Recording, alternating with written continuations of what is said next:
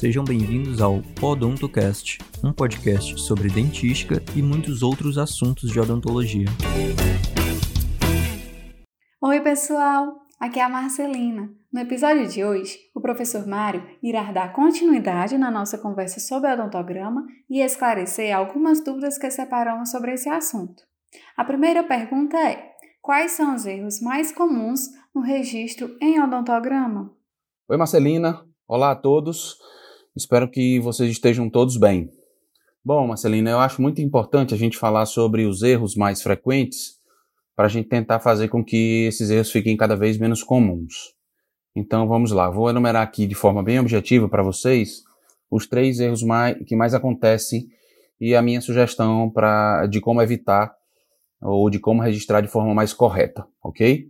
É, então, o primeiro desses erros é os estudantes confundem bastante as faces vestibulares com as faces palatinas no odontograma. Então, o nosso odontograma, por exemplo, aqui na UFC, tem duas representações. Uma que são os desenhos dos dentes, né, das faces vestibulares dos dentes superiores e inferiores com as raízes, e essa representação está na parte superior do odontograma, né, se forem os dentes superiores, e na parte inferior, se forem os dentes inferiores. Né? É, e a outra são é, os dentes como se fossem vistos por oclusal ou por incisal, onde a gente vê todas as faces circundantes, mais a face do meio, que é ou oclusal ou incisal, dependendo se o dente é posterior ou se o dente é uh, anterior. Então, é muito comum fazerem os registros das restaurações, por exemplo, nas faces vestibulares é, em apenas uma das linhas. Então, o estudante faz o registro só, por exemplo, uh, no desenho dos dentes, né? E esquece de fazer esse registro nas linhas do meio, onde há a representação de todas as faces dos dentes. Ou o contrário, fazem só o registro na, nas linhas do meio, uh, onde os dentes teriam, digamos assim, uma representação oclusal, e esquecem de registrar uh, nas faces vestibulares uh, dos desenhos dos dentes, né? Ou na, na linha superior, na linha inferior, dependendo se o dente é superior ou inferior. Quando eu me refiro a linhas, né, é, digamos que o nosso odontograma tivesse quatro linhas. A primeira de cima é a vista vestibular de todos os dentes superiores. A segunda linha é a vista oclusal ou incisal de todos os dentes superiores. A terceira linha seria a mesma vista oclusal ou incisal dos dentes inferiores. E a última seria é, uma vista vestibular é, de todos os dentes inferiores, né, com coroa e raiz. Então, a minha dica de como evitar essa confusão, de confundirem faces vestibulares com palatinas ou linguais, é escrever um V é, nas, na, na porção de fora do odontograma. Então, todas as, as faces que estiverem voltadas para fora, nas vistas oclusais, são as vestibulares, digamos assim. Então, essa talvez seja uma dica que evite uh, a confusão né, de registro entre faces vestibulares e palatinas. Então, na vista, ah, na vista vestibular, obviamente, em que o que você está vendo é a face vestibular dos dentes. Na vista oclusal, a, a face que está para fora do odontograma, ou seja, para cima nos dentes superiores e para baixo nos dentes inferiores, corresponde à vestibular. E aí a minha dica é que se coloque um Vzinho de vestibular nessas faces, ok? É, um segundo erro bastante comum é o registro em azul dos dentes terceiros molares ainda não erupcionados.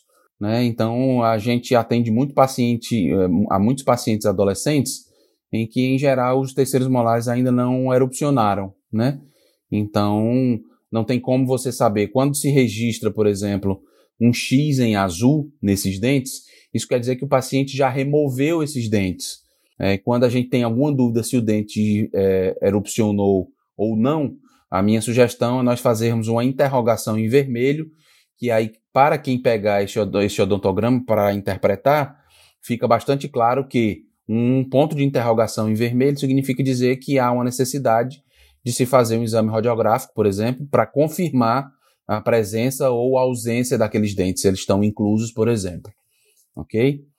Uh, e um terceiro erro bastante comum é, é, o estudante que está atuando como auxiliar não acompanhar diretamente é, o exame e aí fazer registros no odontograma é, com erros de forma de lesões ou restaurações e tamanho. Então, uma dica, a minha dica para a gente é, diminuir a frequência desse erro, é, desse erro aí é que os auxiliares participem ativamente do exame clínico. E aí vejam o formato das lesões, o tamanho das restaurações, para poderem fazer esse registro de forma mais é, que, que corresponda à situação clínica real. Ok? Professor, temos aqui a pergunta do Fernando, que diz: Como deve ser feita a limpeza dos dentes antes de iniciar o preenchimento do odontograma? Ok, boa pergunta, Marcelina. É, é simples, né? Se os dentes estiverem muito sujos, né? se não tiver sido feito uma profilaxia previamente ao exame, é, é muito importante que, essa, que, que seja feita uma profilaxia com pasta profilática e escova de Robson, né? Ou taças de, de borracha em baixa rotação, para remover biofilme, para remover resto de alimento. Né? Entretanto, é muito importante nós não deixarmos resíduos de pasta profilática eh, sobre as superfícies oclusais, por exemplo, porque aí nós fizemos uma profilaxia hum, com o objetivo de limpar a superfície dos dentes. Se eu deixo pasta profilática sobre as superfícies oclusais, obviamente aquela superfície não está limpa. Então eu vou precisar remover o resto de pasta profilática. Então é muito importante após a profilaxia que seja feita a lavagem muito bem feita da superfície dos dentes e a secagem, tá bom? Se, por exemplo, uh, não houver a necessidade de limpar e apenas de secar, nós podemos fazer uh, essa limpeza aí com a seringa tríplice, né? Somente com o ar da seringa tríplice. Ou ainda a gente pode utilizar gaze, né? Você esfrega gás na superfície eh, onde você esteja precisando de uma superfície mais seca ou mais limpa que isso já provavelmente já resolve o problema, tá? Então essas são as minhas sugestões em relação a como fazer a limpeza dos dentes antes de, de iniciar um preenchimento de odontograma. E agora, a pergunta da Carol Livindo, que diz: Como indicar uma prótese sobre implante no odontograma? Ok, boa pergunta também. Então, apesar de essa situação não ser muito frequente nos nossos pacientes da UFC, é, mas de fato é motivo de muitas dúvidas no momento de registrar os pacientes caso, um, caso apresentem prótese sobre implante. E a minha sugestão é bastante objetiva. Faz-se um, um desenho em azul de um parafuso, né? ou seja, um cilindro vertical, você desenha um cilindro né, vertical com linhas horizontais, tentando simular a rosca do implante, na região da raiz do dente em questão ou seja, na linha de fora do odontograma, é, que pode ser a primeira linha superior para os dentes superiores, né?